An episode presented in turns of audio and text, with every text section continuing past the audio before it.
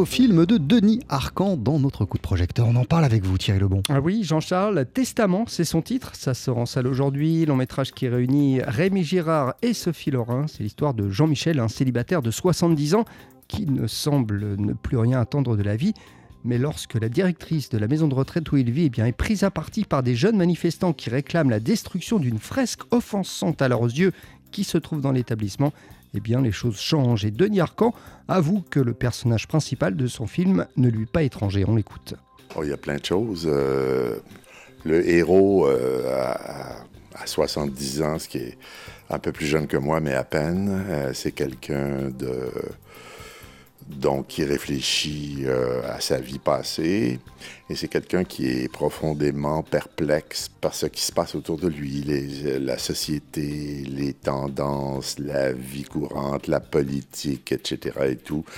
Il a de la difficulté à comprendre. Il comprend plus rien parce qu'il vient d'une civilisation qui est en train de disparaître. La civilisation des livres, la civilisation même du cinéma. Donc, il n'a plus de repères. Donc, il est un peu perdu dans tout ça. Ce qui est exactement ma situation. Donc, donc euh, il est très proche de moi. Les thèmes sont multiples dans Testament. Ah oui, des thèmes intimes, par exemple, comme la question de savoir ce qui est essentiel dans la vie autre thème, le pouvoir des médias et aussi les dessous de la politique. Et une des comédiennes du film qui interprète une ministre eh bien, dit par exemple qu'on ne gouverne pas avec la réalité, on gouverne avec les apparences. La prédominance de l'image en politique maintenant, parce que tout est à l'image tout le temps. Enfin, les gens vivent avec des écrans. Ils ont des écrans sur leur téléphone, ils ont des écrans dans leur voiture. et si vous entrez dans un magasin, il y a des écrans. Dans les aéroports, il y a des écrans. Il y a des écrans à la maison, il y a des écrans partout. Et donc, les gens qui sont en... Les, les politiciens doivent être en représentation, en représentation perpétuelle.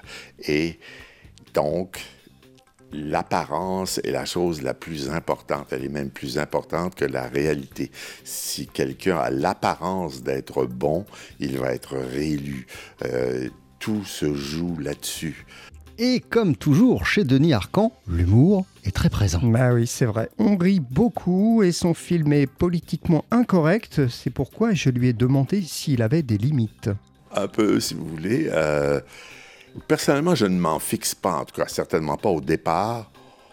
On m'en fixe un peu lors de la fabrication du film. Par exemple, j'avais quelques plaisanteries, disons des plaisanteries légères, pas si graves que ça, sur l'islam. Et là, les, gens en charge ont dit non, écoute, là, ça, ça on touche pas ça. C'est trop dangereux. C'est trop dangereux parce qu'on a affaire à des gens armés. Euh, on peut peut pas risquer ça.